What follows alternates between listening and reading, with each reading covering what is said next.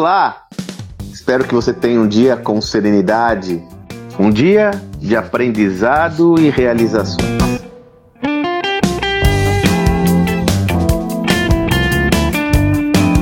Dia desses, eu estava recordando de uma conversa deliciosa, dentre tantas conversas deliciosas que eu tive com meu amigo Flávio Augusto, né? O Flávio, para quem não conhece essa parte da minha trajetória, o Flávio Augusto é o fundador da WhatsApp, o criador do Geração de Valor, proprietário do Orlando City Soccer, um empreendedor incrível, ao qual eu tive a honra de participar junto com ele da criação do meusucesso.com, plataforma que eu sou um dos fundadores e fui CEO até 2018, desde a sua fundação até 2018. Pois bem, me recordo que nós estávamos conversando sobre um conteúdo onde eu trouxe para ele essa perspectiva clara de nós lidarmos com o erro de uma forma evidente. Estávamos comentando como a alta aversão ao erro, ou seja, você julgar de uma forma muito, muito crítica e punitiva o erro, ela gera como consequência um obstáculo à inovação.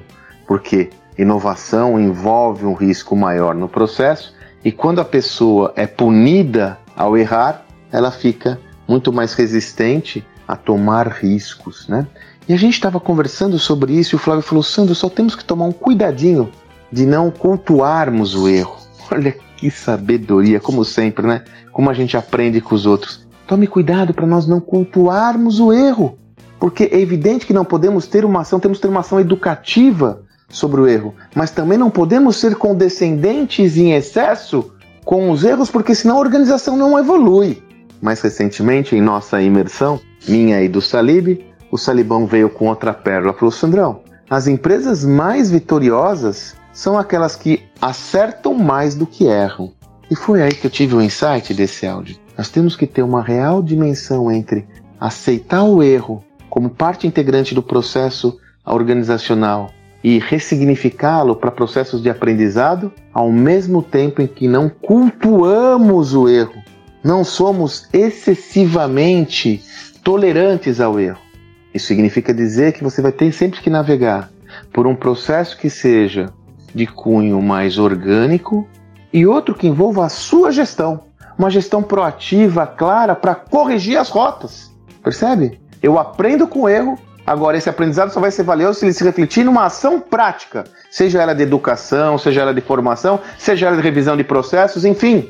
Eu não posso ser tolerante ao erro. Então, é importante que você tenha uma visão muito é, oportuna sobre esse equilíbrio entre ressignificar o erro com o processo de aprendizado e não ser tolerante a incorreções. Pelo contrário, nós devemos ser obstinados em fazer sempre o melhor, em evoluirmos, em progredirmos, em levarmos a nossa organização a outro patamar. Espero que você tenha um excelente dia e até amanhã.